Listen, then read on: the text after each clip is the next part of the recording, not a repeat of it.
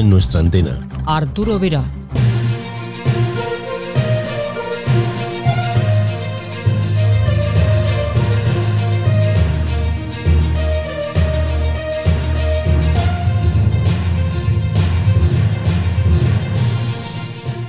Hola, ¿qué tal? Bienvenidos una semana más a esta cita con la radio. Saludos de Arturo Vera. Hola, en nombre de todo el equipo. En la realización técnica, Lola Barrios. Sintonizan El Mundo en nuestra antena. Esta semana, en El Mundo en nuestra antena. Pues esta semana tendremos como invitado en el espacio Encuentro en el Aire a Quino Seular, Ecoalfa 7 Tango, un radioaficionado especial, es invidente, lo que no le impide practicar la radioafición, entre otros menesteres. Nos explicarán cómo desarrolla este hobby entre equipos de radio, fuentes, acopladores, controladores remotos, etc. En el tiempo de las tecnologías confusas, Eugenio Fernández nos hablará de la conexión universal USB para la conexión de periféricos en nuestro PC. Daniel Camporini, en sus historias de radio, nos llevará a México, pero antes llega la información de la mano de José Vicente Fábregues y Manolo Meteorito. Empezamos.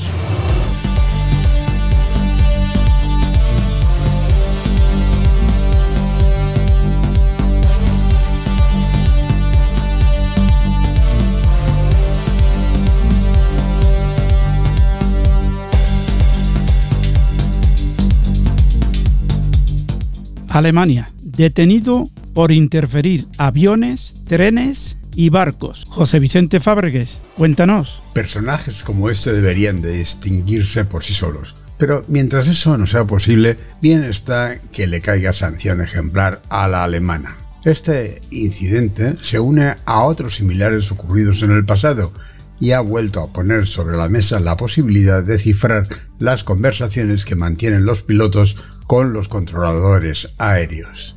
Esta idea ya se había valorado en Australia en el año 2016, tras la intrusión de otro hacker que incluso llegó a hacer abortar el aterrizaje de un avión de pasajeros. ¿Qué se consigue con este tipo de actos? ¿Que se encripte todo? ¿Meterse en líos?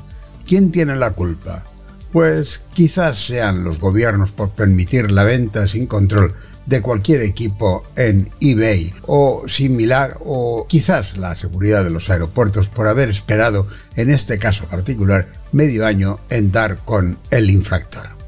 Tengamos un poco de sentido común. Debido a la sospecha de múltiples interferencias peligrosas en el tráfico ferroviario, marítimo y aéreo, los agentes de policía registraron el pasado 28 de enero de 2020 un apartamento en Copenhague se sospecha que un hombre de 32 años ha hecho múltiples contactos por radio con aviones de pasajeros y de transporte, así como con el helicóptero de la Policía Estatal y Federal en los últimos seis meses. Se dice que el hombre dio instrucciones de vuelo que parecían cada vez más profesionales y por lo tanto habrían podido provocar peligrosas maniobras de vuelo.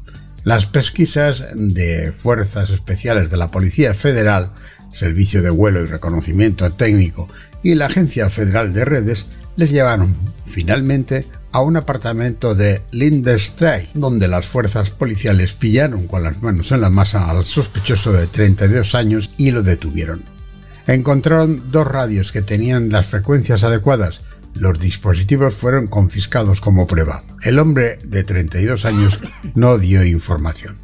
Una vez terminadas las medidas policiales, fue puesto en libertad. Continúa la investigación. La cooperación entre las autoridades involucradas fue fluida y obtuvo sus resultados. Cazadores cazados, fuera de frecuencias. Como sabemos, cada frecuencia es para un uso concreto y los radioaficionados no debemos salir fuera de las bandas y frecuencias asignadas. Lo mismo ocurre con los cazadores. En Galicia hace tiempo que dejaron de interferir los repetidores de radioaficionados y casi todos están en PMR o en las frecuencias legalmente establecidas en la banda de 150 y 151 MHz. Pero siempre hay quien se salta las normas, muchas veces por desconocimiento. Hace unas semanas, varios cazadores de la provincia de Pontevedra, Galicia, España, fueron denunciados por utilizar munición prohibida y por el uso irregular de frecuencias. Estaban usando la banda de 140 MHz. Solo es un caso más. Es bueno saber que, por lo menos, hay algo de control. Sierra Mai 7 Alfa Lima India, 101 años y haciendo radio. A todos nos encantaría llegar a los 101 años con pelo y haciendo radio como Teich Carlson, Sierra Mai 7 Alfa Lima India de Suecia, 101 años y haciendo radio a tope. Todo un ejemplo a seguir, así que come sano, haz mucha radio y un poco de ejercicio. Procura ser feliz, claro. Conatel hace entrega de licencias para radioaficionados que permitirán operar el satélite del proyecto Moratán. El presidente de la Comisión Nacional de Telecomunicaciones, David Matamoros Basson, con el objetivo de buscar el desarrollo de las telecomunicaciones, entregó licencias para los radioaficionados encargados de la estación terrena José Trinidad Cabañas al rector de la Universidad Nacional Autónoma de Honduras, licenciado Francisco José Herrera. Matamoros dijo sentirse contento porque Dicha actividad es un esfuerzo que viene realizando la universidad desde hace mucho tiempo y este sería el primer satélite hondureño que se pondrá en órbita, el cual cumplirá con todos los estándares internacionales para que no tenga ningún problema e interferencia en la transmisión y comunicación con el satélite de forma permanente.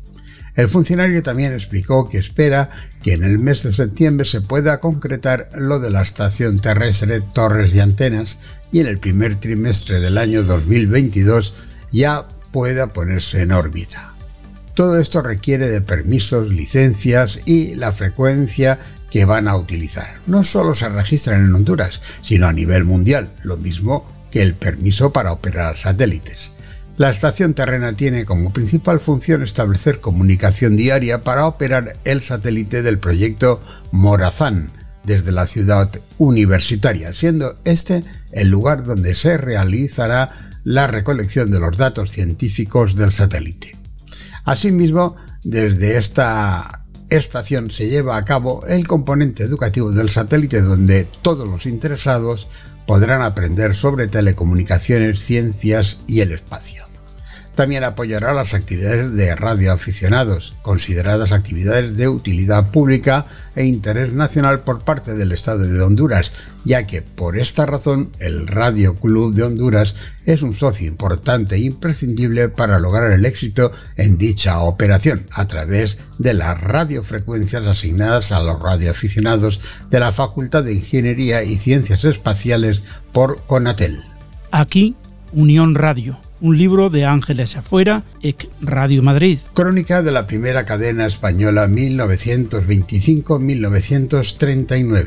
Este libro, escrito por Ángeles Afuera, cuenta la peripecia de Unión Radio, reconstruye su programación, los momentos trascendentales que narró y las anécdotas cotidianas.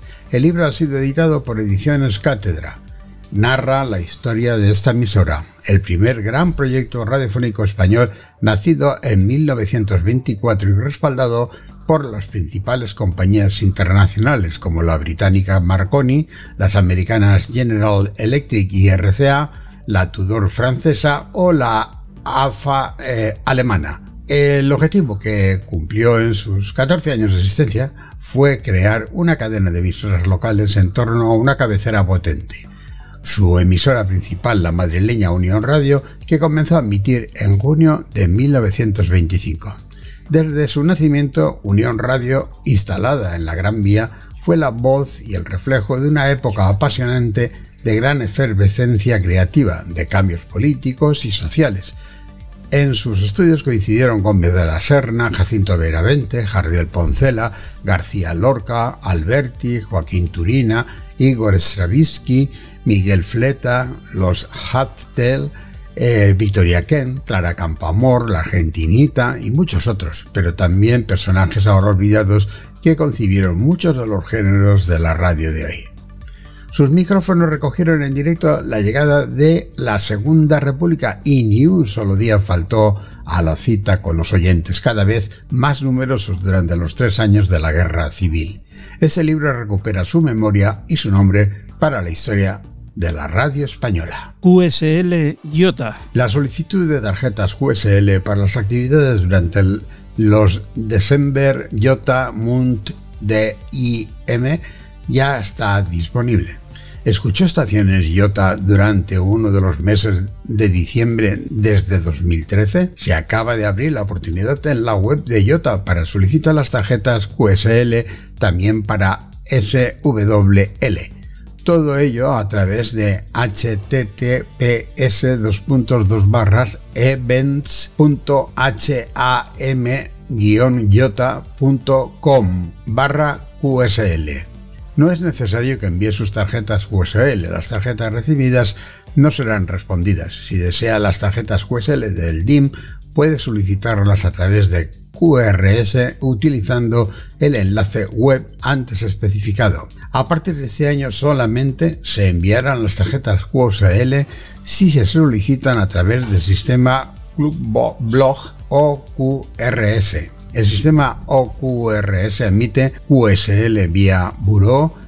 Esta solicitud es gratuita. O QSL directa 3 USD. QSL directas más de 5 tarjetas. Hay que enviar un correo electrónico para obtener un precio de envío personalizado. Para recibir las tarjetas QSL a través de Buró, debe de ser miembro de un buró. Sin embargo, si desea recibirlas directamente hay que enviar un correo electrónico de solicitud contacto qsl.ham-yota.com. Gracias Vicente y ahora recibimos a Manolo Meteorito y la información de la banda ciudadana.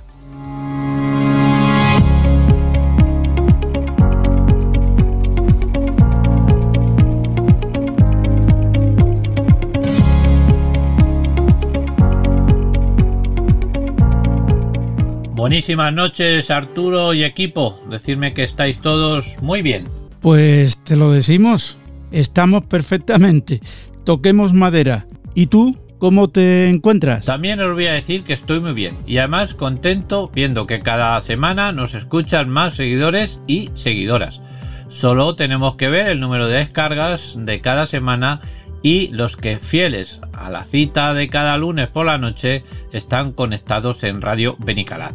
A todos ellos, muchas gracias por seguirnos y sobre todo por compartir el programa en vuestras plataformas digitales. Nuevamente tenemos que incluir una semana más en el bloque de noticias e información de Banda Ciudadana a nuestros compañeros de la Mancha Dragones Solitarios de Ciudad Real. Los Dragones Solitarios 30 Delta Sierra continúan con la serie de certificados de los signos del zodíaco. Y el pasado sábado, día 6, activaron el correspondiente a Acuario. Para ello estuvieron emitiendo en horario de mañana y también de tarde en el canal 15 de USB y desde la plataforma de sello desde su propio canal Delta Sierra DX Group 27 MHz. Nos recuerdan que tenéis que confirmar vuestros contactos en su email 30 deltasierra.gmail.com con todos los datos completos, QRZ, QRA, QTH y número del progresivo otorgado en la activación. Asamblea Ordinaria de Grupo Canal 21 Sierra de Madrid. El pasado sábado día 6, este conocido Radio Club de Madrid de creación en 1988 celebraba su Asamblea General Ordinaria anual. En esta ocasión, y por primera vez desde su creación, lo hacían telemáticamente, debido a la situación sanitaria que estamos sufriendo. Cierto que es una lástima celebrar así una asamblea que históricamente nos servía para vernos en vertical pero al tiempo me siento orgulloso de ver cómo nuestros socios y socias tienen la capacidad de adaptarse a las nuevas tecnologías y vencer contratiempos en circunstancias difíciles. Así cerraba la asamblea su presidente Ángel Pérez Tejedor, presidente del grupo Canal 21 Sierra de Madrid, con el espíritu general de que en este año podamos recuperar la normalidad y disfrutar de actividades que nos sirvan de encuentro entre compañeros del Radio Club y de otras asociaciones. Activando CB en el Día Mundial de la Radio. Ahora sí que sí, a pocos días de esta activación retomamos la información nuevamente, con la consigna Nuevo Mundo, Nueva Radio, que nos invita a celebrar este día tan importante para quienes usamos la radio como forma de entretenimiento. Radioaficionados y cevistas, como subcategoría dentro del mundo de la radio, tenemos nuestro propio papel en la sociedad, contribuyendo a mantener vivo el conocimiento de las técnicas de radiocomunicación en todo su sentido. De modo que, con la celebración del Día Mundial de la Radio 2021, se hace un llamamiento a los operadores de estaciones de radio en banda ciudadana para que todos juntos podamos celebrar el décimo aniversario de este evento y ya los más de 110 años de la radio. Repetimos el lema de esta edición. Nuevo Mundo, Nueva Radio. Y se describe en tres subtemas principales. Evolución. El mundo cambia, la radio evoluciona. Este subtema se refiere a la resistencia de la radio y a su sostenibilidad. Innovación. El mundo cambia. La radio se adapta e innova. La radio ha tenido que adaptarse a las nuevas tecnologías para seguir siendo el medio de movilidad accesible en todas partes y para todos. Conexión. El mundo cambia. La radio se conecta. Este subtema pone de relieve los servicios de la radio para nuestra sociedad. Desastres naturales, crisis socioeconómicas, epidemias y temporales severos. Participan en esta edición del DMR 2021 los siguientes colectivos. Radio Montaña y Naturaleza. Radio Sierra de Guadarrama Los Murciélagos. La Radio CB. RAN. Radioactivación Madrid. ADR. Amigos de la Radio. GRG. Grupo Radio Galena. Y Liga Española de Asociaciones de CB y radioaficionado. Bueno, ya sabéis que es este próximo sábado, día 13, en horario de mañana, de 11 a 12 y media. Estamos hablando de hora local Eco Alfa, recordarlo. En cualquiera de los canales de la banda ciudadana, lógicamente. Los modos, pues principalmente será en USB, pero eh, no implica que se pueda cambiar a M o a FM si se precisase, porque alguna de las estaciones pues eh, por la razón que fuese no pudiera estar en USB. Las bases, pues las repasamos otra vez rapidito. Las letras se transmiten codificadas según el código IKO, recordar, código IKO, y van precedidas por un dígito del 1 al 20, de tal manera que se forma pues un código con el par número primero y después una letra. Primero, cada código tiene un tiempo asignado de, 30 minutos dentro del horario que dura el concurso. Ah, segundo, a cada estación de MR solo se le podrá solicitar un código por contacto. Tercero, si la estación de MR no da el código o no se está seguro de cuál está transmitiendo, pues no dudéis en preguntárselo. Cuarto, no se puede solicitar a la estación de MR un código distinto al que esté dando en ese turno. Quinto, se sugiere llevar un control de los códigos obtenidos porque así podréis reclamar en caso de error o de duda. Sexto, el comienzo de cada código se anunciará en el clúster de activandocb.com. Recordar que el horario del clúster es en UTC. Tenerlo en cuenta eso. Séptimo, e importante, debido a que en la banda ciudadana pues pudiera existir estaciones con indicativos iguales, se debe de proporcionar siempre a la estación DMR el mismo indicativo y nombre del operador. para poder distinguirlos en los log. Diplomas. Los diplomas son tres. Bronce, plata y oro. El de bronce para los que consigan entre 10 y 14 códigos. El de plata para los que consigáis entre 15 y 19 códigos. Y el de oro para los que consigáis los 20 códigos. Para obtener el diploma DMR 2021 se deberán hacer al menos, como hemos dicho, 10 QSOs o contactos de los 20 requeridos. Este diploma lo podréis descargar una vez subidos en el log a la web de activandocb.com y confirmando el número de QSOs. Los colectivos implicados os dan las gracias anticipadas a todos aquellos que participen en esta actividad como corresponsales y por supuesto las estaciones activadoras. Y recordar, lo más importante es divertirse y disfrutar de la banda ciudadana. Cartagena DX. Domingo 14 de febrero en el canal 40. 27 405 MHz en el modo USB y también por el canal 3 de PMR con la hora aún por determinar, así que estar atento ahí a las a las redes y sobre todo a la plataforma de Cartagena DX. Salen al aire con el diploma a un solo contacto con el diploma Feliz Día de San Valentín. Las estaciones que contactéis con la estación deberéis confirmarlo por email en cartagenadx.gmail.com y a vuelta de correo electrónico recibiréis el diploma en formato digital. No os lo perdáis.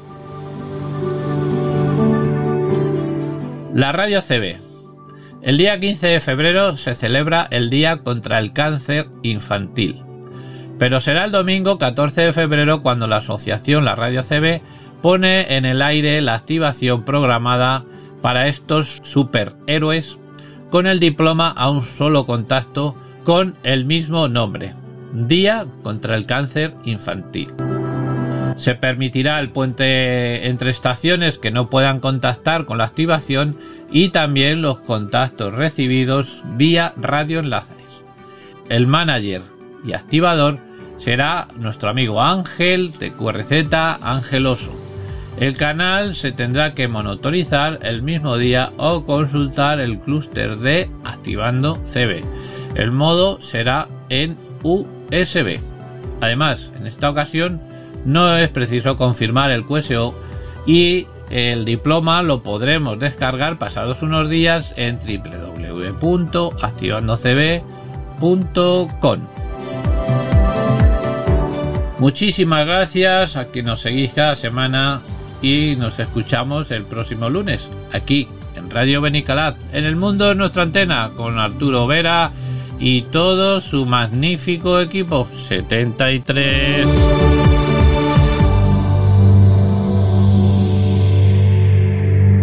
Hasta la semana que viene, Manolo. Sintonizan El Mundo en nuestra antena con Arturo Vera. Te recordamos que puedes escuchar nuestro podcast en cualquier momento. Descárgate la aplicación podcast que prefieras y suscríbete a nuestro canal. Tan solo tendrás que teclear El Mundo en nuestra antena y darle al botón suscribirse. Te esperamos.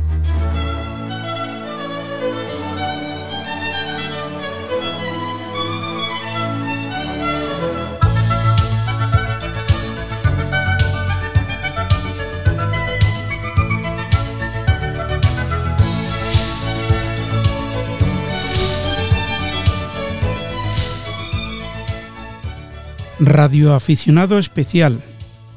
A los 11 años se quedó ciego, lo que no practicar el hobby de la radioafición al 100%. Le gustan las comunicaciones a larga distancia en HF, entre otras facetas. Es director de Intimidad Radio, emisora de FM en Córdoba, España.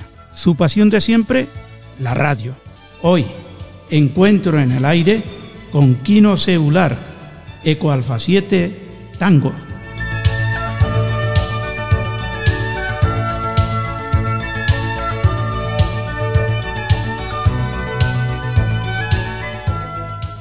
Quino, bienvenido y gracias por participar en este tu programa. Muchas gracias a ti, Arturo. Siempre un gustazo venir a, nuestra casa, a la casa de todos los radioaficionados, a hablar de esto que tanto nos gusta y contigo aún más. Muchísimas gracias por dejarme estar aquí compartiendo un ratito contigo. Gracias a ti. Eres un veterano radioaficionado y estás viviendo como todos la evolución de la radio. Yo quería preguntarte cómo te apañas para manejar los equipos, los de ahora y los de antes.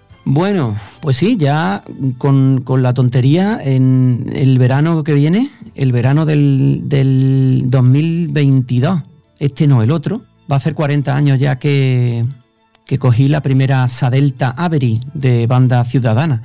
Así que se supone que ya ha pasado algún tiempo, así que puede que sí, que, que sea un veterano eh, eso suena un poco a viejo, pero bueno, eh, prefiero pensar que, uno lo que tiene es experiencia y no vejez todavía, ¿no? Porque creo que somos bastante jóvenes. Hombre, yo creo que sí, eh, sobre todo tú. bueno, la edad se lleva en el corazón, Arturo, así que yo creo que, y, por tu voz, mm, yo no diría que tienes muchos años más que yo, ¿eh? te lo digo. Mm. Así que tu voz y tu juventud son una sola. Luego te lo diré. Mira, eh, yo siempre he sido muy, eh, digamos que le he buscado las triquiñuelas casi a todo, ¿no? Y me he apañado de una u otra forma.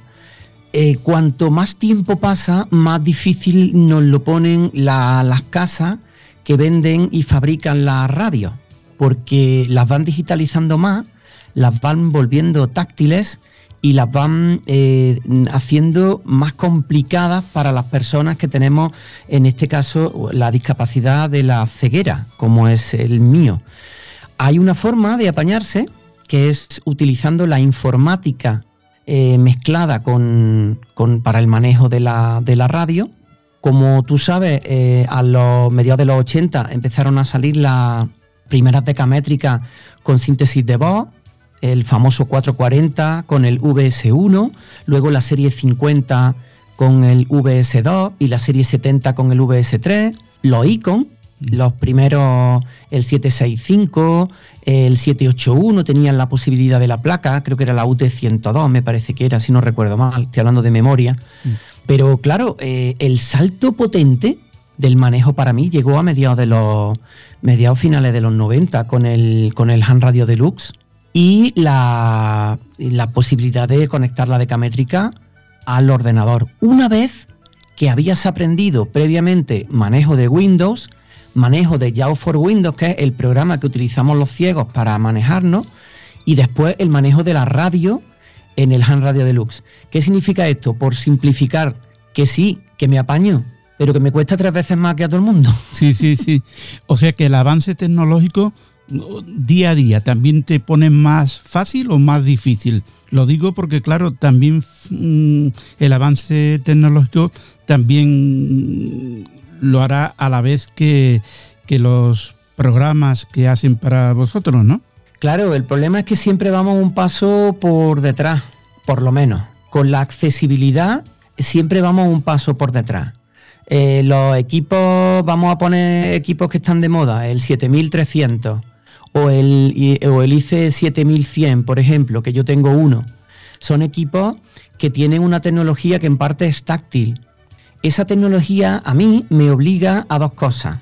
O a decirle a un amigo que pone en la pantalla, cosa que no estoy dispuesto, no por nada, sino porque mi estación es mía y, y tengo que poder manejarla sin que haya nadie conmigo, porque si no, ¿dónde está la autonomía?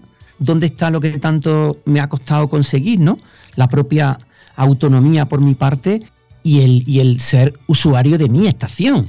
Y luego, claro, tengo esa opción o tengo la segunda opción, que es conectar el equipo al ordenador y rezar porque las opciones que estén táctiles también estén en el programa de Icon, que a su vez sea accesible o que el Han Radio de luz de HB9DRV la soporte y pueda manejarla. Si ninguna de estas opciones sucede, yo me quedo sin manejar la pantalla táctil. Así de simple. Contestando a tu pregunta, eso para mí en parte ir hacia atrás. El control remoto también será dificultoso, claro, al principio. Bueno, el control remoto con equipos, con equipos que, están bien adaptados, con el Han Radio no tienes problema, porque usa el IP server del Han Radio Deluxe y es como si tuviera el equipo en tu casa. A mí realmente el Han Radio Deluxe no me, no me ha dado ningún problema, todo lo contrario, ha sido mi, mi aliado eh, y desde aquí mando un abrazo y felicito a HB9DRV por esa creación que a mí me dio la vida en remoto y a la que espero volver. También utilicé un tiempo Remoterri, pero mm, lo deseché. Tampoco no digo nunca jamás, igual algún día vuelvo, pero en principio con la opción Ham Radio Deluxe ARVP o Han Radio Deluxe Mumble para el tema del audio, a mí me fue muy bien en remoto. También te digo, tuve la suerte de contar con gente que me apoyó, que me aguantó y que me ayudó a configurar de primera hora la estación en remoto, porque el problema es que hay que combinar la accesibilidad del programa con eh, la capacidad del artista. y el artista, pues, a veces no está para todo, ¿sabes? Uno lo intenta, pero a todo no llega. Como comentábamos al principio, eres veterano en radio y últimamente estás detrás de la interferencia en la banda de radioaficionado. Cuéntanos. Bueno, tengo una especie de obsesión. ¿eh? Hay, en, en mí un, eh, ha despertado un espíritu en el que se ha descubierto de una forma muy brutal que debajo del ruido hay estaciones, ¿no? Entonces, eh, pues me echaron de, me echaron del piso y me tuve que comprar una, parcela para hacer radio y a este paso como me descuido me van a echar de la parcela también porque los ruidos están por todos sitios. Y bueno la verdad es que es un poco desesperante. No entiendo cómo se ha llegado a esta a este nivel y a esta poca eh, dedicación eh, por parte de, la comunidad europea eh, de, saber qué es lo que nos están metiendo en nuestras casas qué es lo que se está haciendo con el espectro radioeléctrico cuando al radioaficionado se le obliga a tener eh, unas mínimas condiciones, las cuales aplaudo y estoy totalmente de acuerdo, porque esto no puede ser libre eh, de cualquier manera, tenemos que respetar unas normas, yo lo entiendo, lo asumo, pero por favor, esas normas tienen que ser para todo el mundo. Es que que mis vecinos se compren la tecnología LED más barata para ahorrarse 50 euros en la instalación de una casa, no tiene por qué significar que yo ya no pueda hablar por la radio. Es que eso es así, eso es así. Que mi rumba, que el audio que a ti te, que a ti te mandé, que te hizo tanta gracia, que si quieres podemos compartirlo con, los oyentes, eh, emita el sonido de un helicóptero en la frecuencia de 132.600, frecuencia de bajada del aeropuerto de Sevilla, pues hombre, yo espero que en el aeropuerto de Sevilla no usen muchas rumbas, porque como tengan muchas rumbas para barrer el aeropuerto, te digo yo a ti que los pilotos se creen que está lleno de helicópteros aquellos, ¿sabes? Sí, sí, sí, sí, Son, son eh, verdaderas porquerías los materiales que nos mandan y que nos venden a precio de oro, además, porque el rumba precisamente no es un producto que valga barato. Oímos esa grabación que hiciste hace unos días de esas interferencias que comentabas, ¿no? Pues sí. Lola, cuando quieras vagando por mi casa con el walkie-talkie en la banda aérea, resulta que descubrí este sonido, atención, que parece un helicóptero. Te acercas tímidamente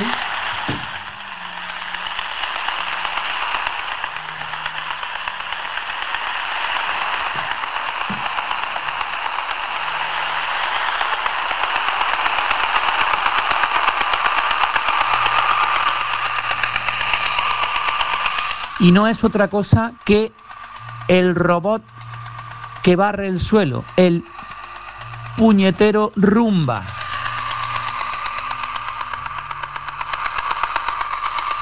Parece el helicóptero del equipo A, pero no. Es el rumba. Si lo apagamos, ¿eh?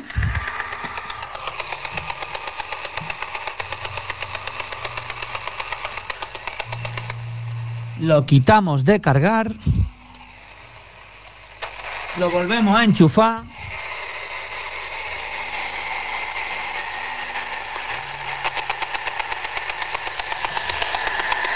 Bueno, eso sí, como sabéis que soy ciego, he descubierto un maravilloso medio de saber que mi rumba está cargando. Pero vamos, que si alguno oye un helicóptero, ya sabéis que entre otros miles de cosas puede ser un puñetero rumba cargando. Bueno, pues ahí estaban las interferencias. Después de oír eh, esas interferencias aquí, ¿no? Continuamos. Para ti el sistema radiante es importantísimo, tanto que a veces has tenido riquirrafe con algún que otro colega, que no le dan la importancia que verdaderamente tiene. Bueno, el sistema radiante lo es absolutamente todo. El sistema radiante, mm, como tú has dicho, uno cuando ya es veterano y ha pasado por, muchas etapas, pues ha vivido el momento de tener la superemisora delante tuya, qué bonita, llena de botones, con, muchas opciones, con muchas cosas. Pero luego se da cuenta que cuando pones la superemisora y es la misma antena que con la emisora más menos super, sigue oyendo lo mismo, a la misma gente y desde los mismos sitios. Y te vas dando cuenta de que al final lo único que realmente te va a hacer escuchar más, salir mejor recibir estaciones de cualquier parte del mundo es una antena. Eso cuando tú se lo expones abiertamente a amigos o compañeros tuyos radioaficionados que no tienen intención de cambiarla y te quieren convencer de que con un dipolo eh, vas a hacer lo mismo que con una antena grande y que tú eres tonto porque por una antena grande, bueno, pues entonces es cuando vienen en cierto modo esas discusiones. Mira, tengo dos anécdotas que quiero compartir con, la audiencia sin dar nombre, apellido ni indicativo, porque no se trata de se trata de, poner un de poner ejemplos, no de no de molestar a nadie. Eh, yo fui con un, con un amigo de aquí de Córdoba, fuimos a casa de otro radioaficionado a comprarle un accesorio. Entonces entramos en la casa y este señor muy simpático tenía una habitación llena de equipos. Cuando te hablo llena, estamos hablando de 30 o 40 mil euros en emisora.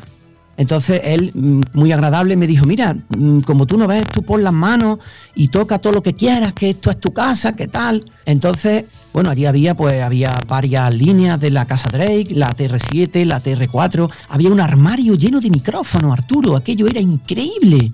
Micrófonos, de, los que quisieras de Actati, había micrófonos de 27, micrófonos de, de, toda la gama de Kenbu, micrófonos antiguos, más modernos, más. Y entonces, en un momento dado, después de haber tocado yo tantas cosas, me doy la vuelta y mi amigo que me conoce de hace 30 o 35 años me conoce, me dice, lo que está pensando, dos hilos tirados en el suelo. Entonces, claro, yo me quedé así y digo, no me lo puedo creer, porque este hombre tenía sitio para poner antenas.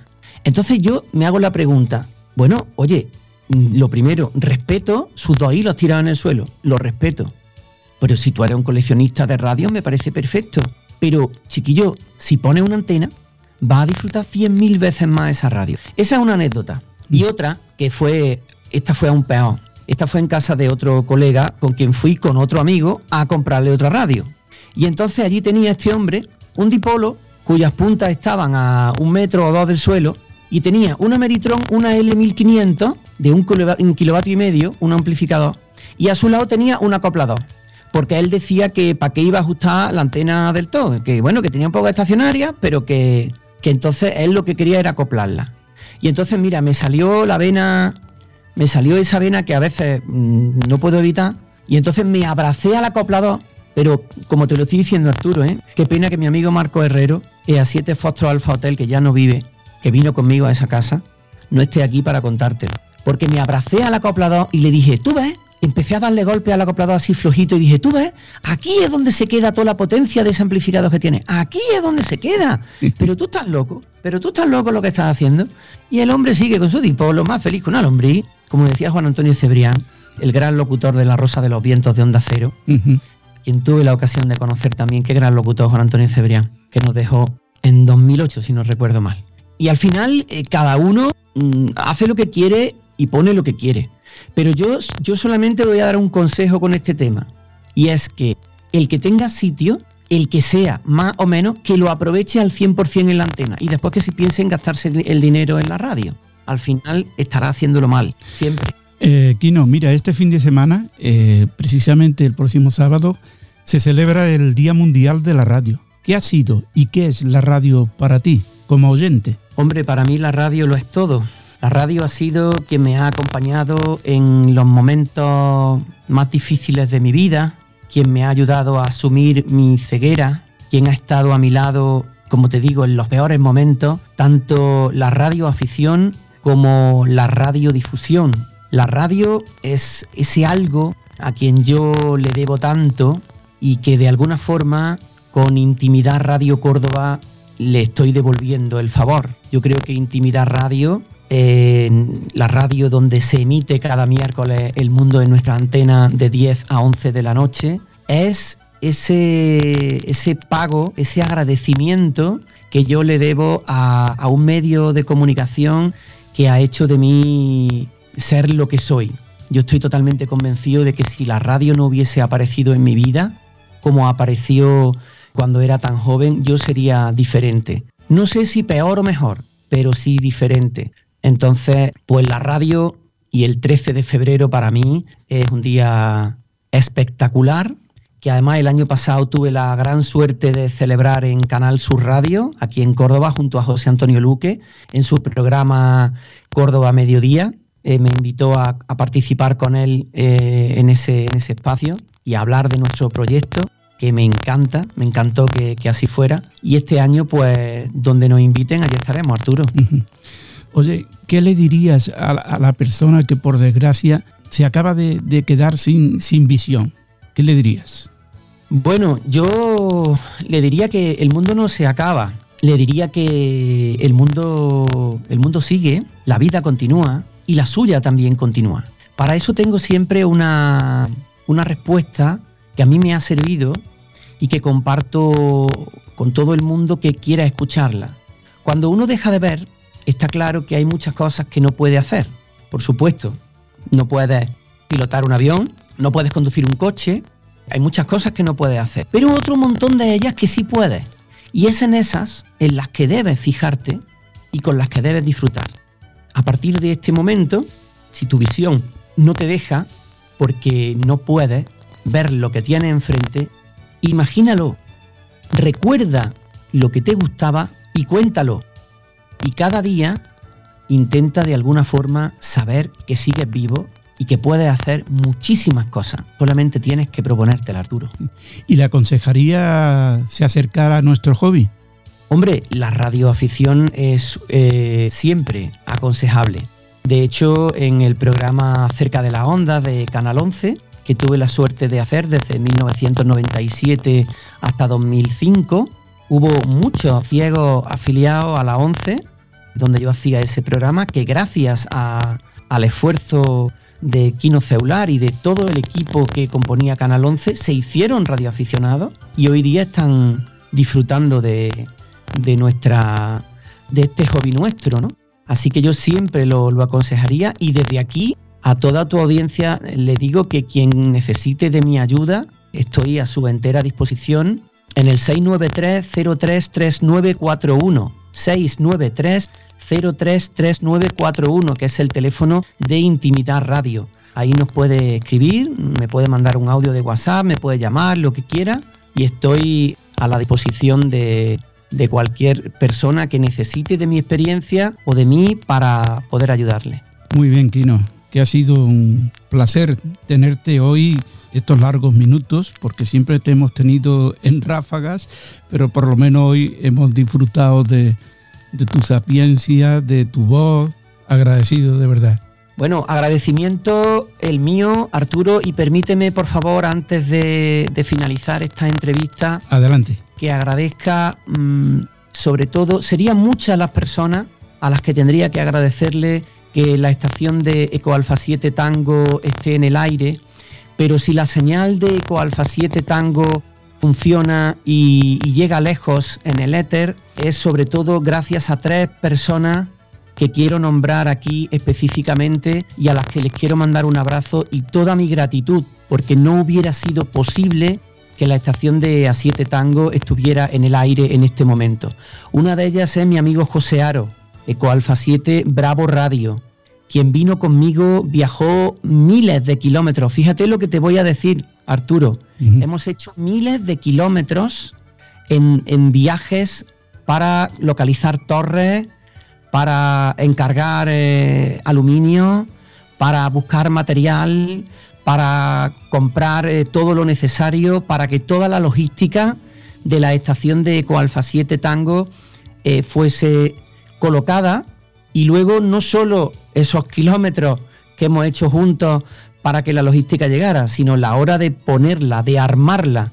Sin mi amigo José Aro, eso no hubiera eh, sido posible. Pepe, te mando un abrazo muy fuerte, todo mi cariño y mil gracias, porque te lo mereces, amigo.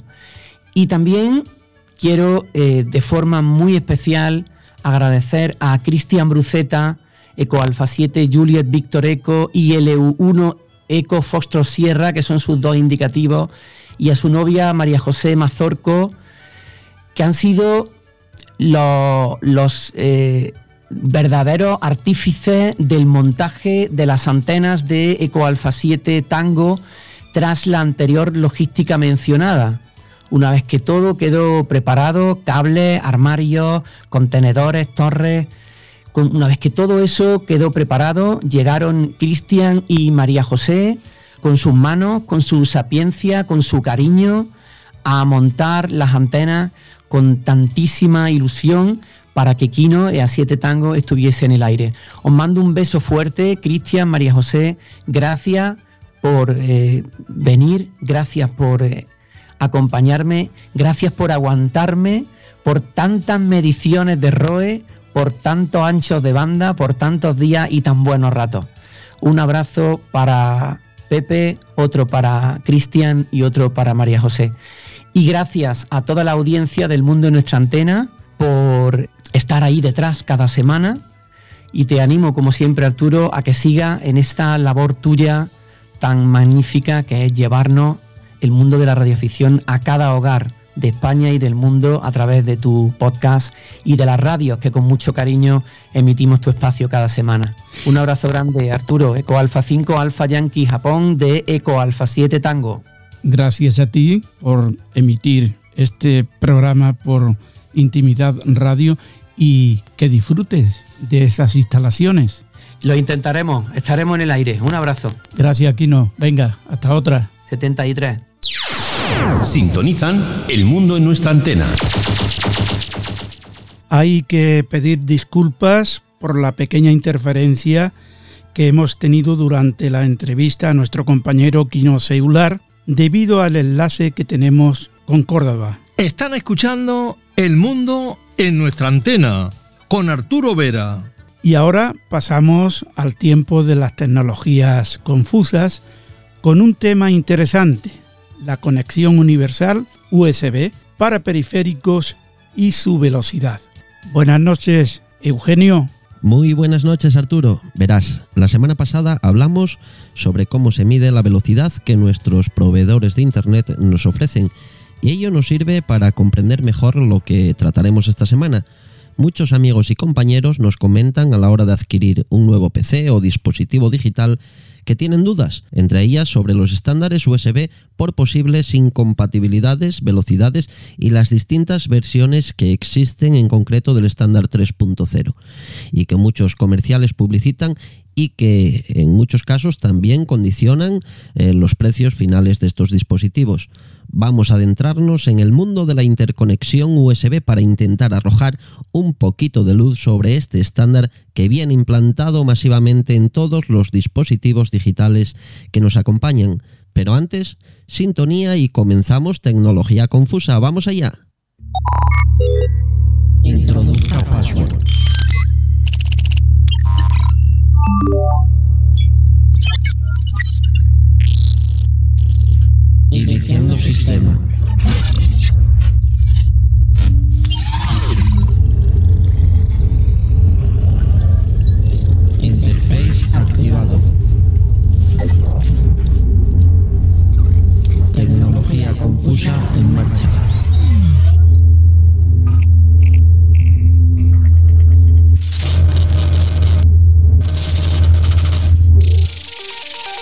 Hace relativamente poco, hablamos de mediados de los 90, la interconexión entre periféricos de diferentes marcas era toda una odisea prácticamente imposible de materializar.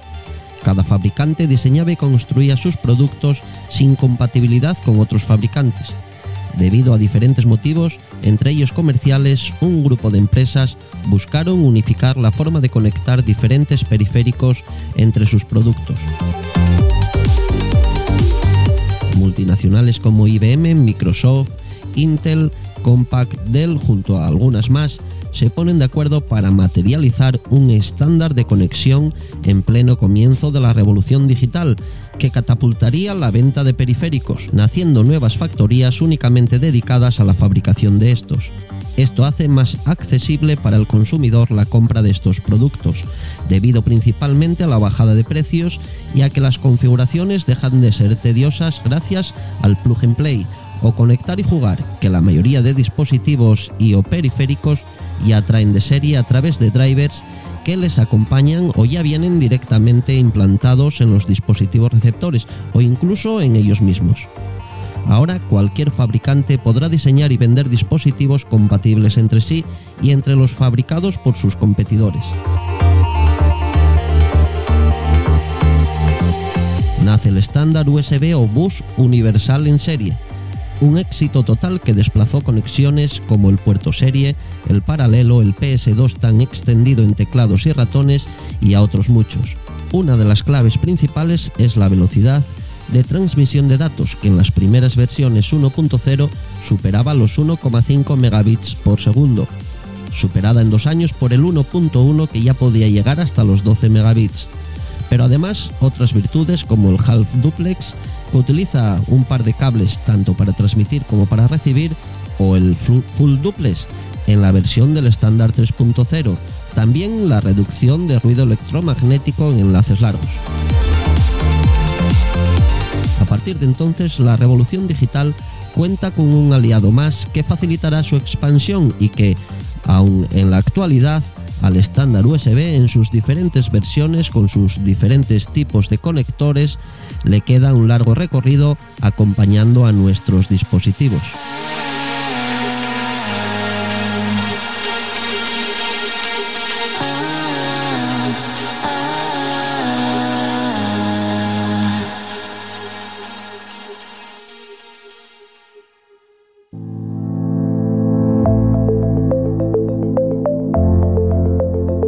Pues como hemos podido comprobar, una de las principales características del estándar son las diferentes velocidades que pueden llegar a alcanzar dependiendo de sus versiones.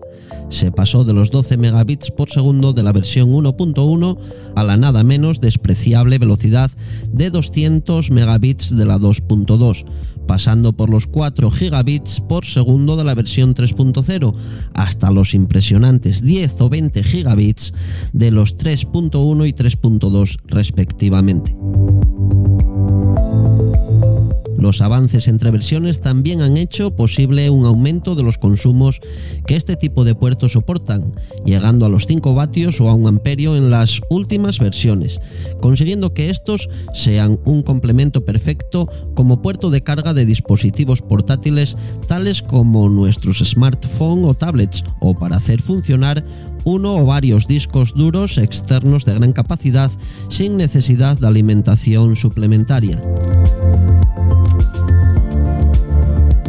ciñéndonos a las últimas versiones, es decir, a partir del estándar 3.0 y en comparación con su predecesor, estos han llegado con mejoras necesarias que la propia evolución han implantado afianzando su permanencia. La capacidad de poner dispositivos sin uso en estado de bajo consumo es una característica de inteligencia que ayuda a mantener a raya el consumo.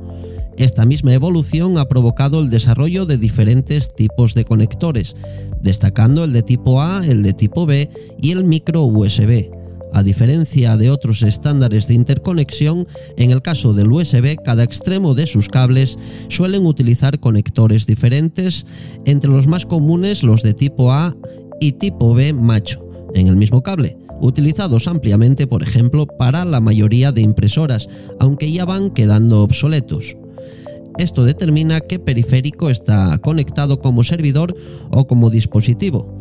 Y hablando de cables, la calidad del cable es fundamental para poder aprovechar toda la velocidad que los diferentes estándares prometen y condicionan el funcionamiento de los dispositivos conectados. Así que ojito con los cables. Con el auge de la reducción del tamaño han surgido diferentes tipos de conectores que funcionan a través del estándar USB en algunas de sus versiones, como es el caso del 3.1 y 3.2 con conectores tipo C y tipo C reversibles, estos con capacidad de extraer hasta 5 amperios a 5 voltios. Impresionante, ¿verdad? Estos estándares, los 3.1 son compatibles y 3.2 son compatibles con sus predecesores 3.0 y 2.0. En este último caso, la velocidad de transferencia de datos estará condicionada por esta versión. Esto significa que cualquier dispositivo 2.0 podrá conectarse en un 3.1, pero eso sí, las velocidades de transferencia de datos siempre será la que la versión más antigua ofrezca. El pasado 2019 se anunció el nuevo estándar 4.0, destacando por sus 40 gigabits por segundo. En cuanto a velocidad se refiere, su conector USB-C, la capacidad de soportar resoluciones de 16K y la motivación de minimizar la confusión para el usuario final. Este también será compatible con sus predecesores. Como ven, estos puertos que acostumbramos a ver en grupos y que pueblan nuestro PC o nuestras tablets o teléfonos móviles o en casi cualquier dispositivo son quizás los órganos más importantes. A través de ellos no solo cargamos nuestras baterías, sino que interconectamos casi cualquier periférico y ellos determinan la velocidad de comunicación o cuándo es hora de ahorrar energía. Qué duda cabe que la tecnología está condicionada por las nuevas velocidades de transmisión, las que ya existen y las que vendrán, por lo que a la hora de elegir no es mala idea tenerlo en cuenta. Pero si lo que necesitamos es conectar nuestro ratón o nuestro teclado, no le den muchas vueltas, no seremos capaces de teclear para agobiar cualquiera de las versiones USB o bus universal en serie. Hasta la semana que viene amigos. Hasta la semana que viene. Sintonizan El Mundo en nuestra antena. Disfruta el DX, distancia desconocida. Pues eso, vamos a disfrutar con las historias de Daniel Camporini. Cuando quieras.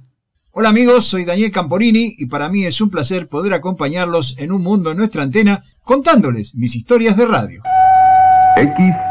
XEW, la voz de la América Latina desde México, 900 kHz. Un 18 de septiembre de 1930 quedaron inauguradas las transmisiones de la que iba a ser sin duda alguna la más popular de las emisoras mexicanas.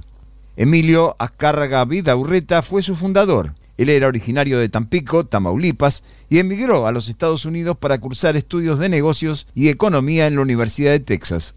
Regresó a México para instalar varios negocios, pero en 1923 obtiene la licencia para distribuir las radios Talking Machine, lo que lo llevó a interesarse en el negocio de la radiodifusión. Y al mismo tiempo, su hermano Raúl se especializaba en las técnicas para operar estaciones transmisoras. Luego de las transmisiones de prueba que se iniciaron el 7 de septiembre en la frecuencia de 780 kilociclos, banda de 384.7 metros, con un transmisor que apenas les daba 5 kilovatios de potencia, el 18 de septiembre de 1930 a las 20 horas es creada en el Distrito Federal la estación radiodifusora XCW, en sociedad con la RCA de los Estados Unidos, siendo esta la socia mayoritaria.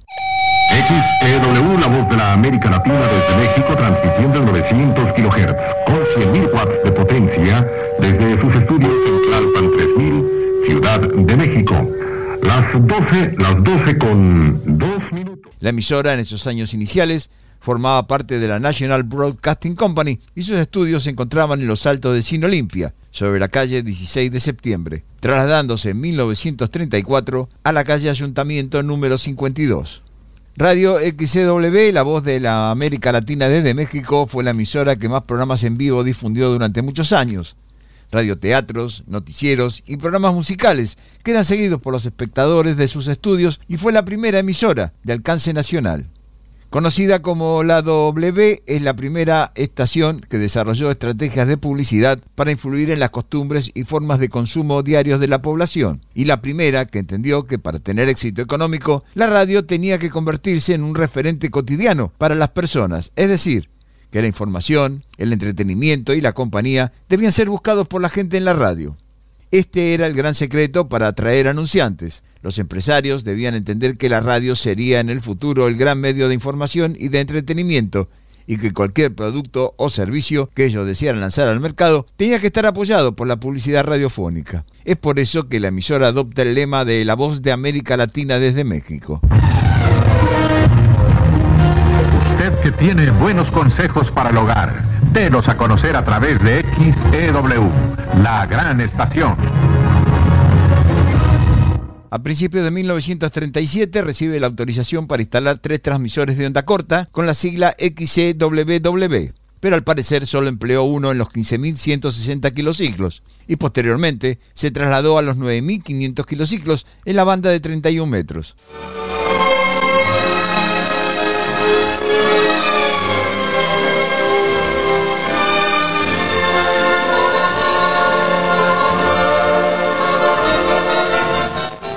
Amables amigos, muy buenas noches.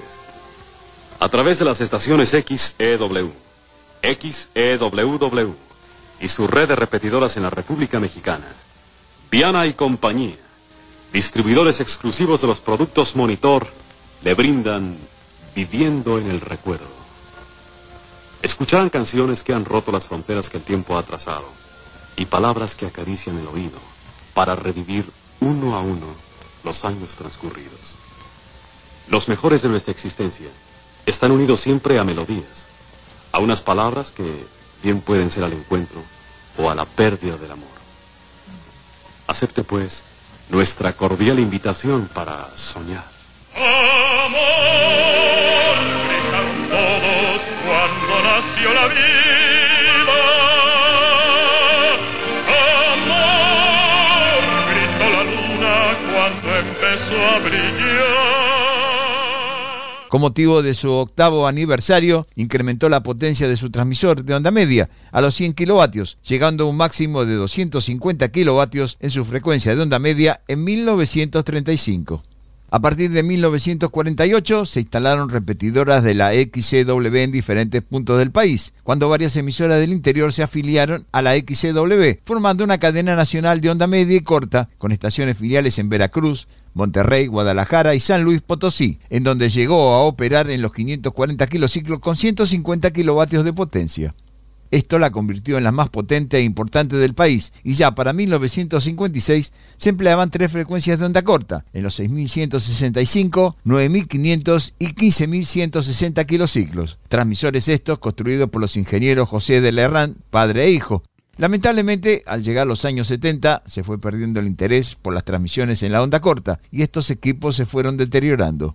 Ya para 1980, la presencia de la XCW en la onda corta era casi inexistente. Incluso el transmisor en los 19 metros operaba alternadamente en los 15.170 o 15.172 kilociclos, escuchándosela también en los 9.515 kilociclos. Y lentamente estas transmisiones fueron desapareciendo definitivamente.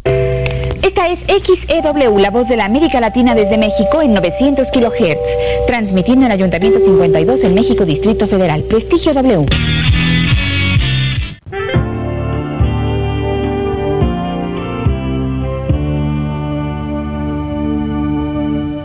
Desde Buenos Aires les habló Daniel Camporini.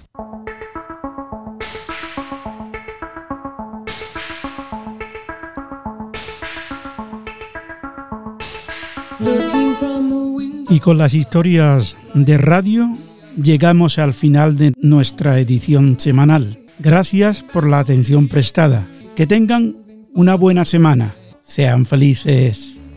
Adiós. Si quieren volver a escuchar el programa, pueden hacerlo entrando en la página www.ure.es www.ure.es Y hasta aquí, El Mundo en nuestra antena, en su edición semanal una producción de Radio Centro, Valencia, España, para todo el mundo, dirigido y presentado por Arturo Vera y la ayuda técnica de Lola Barrios.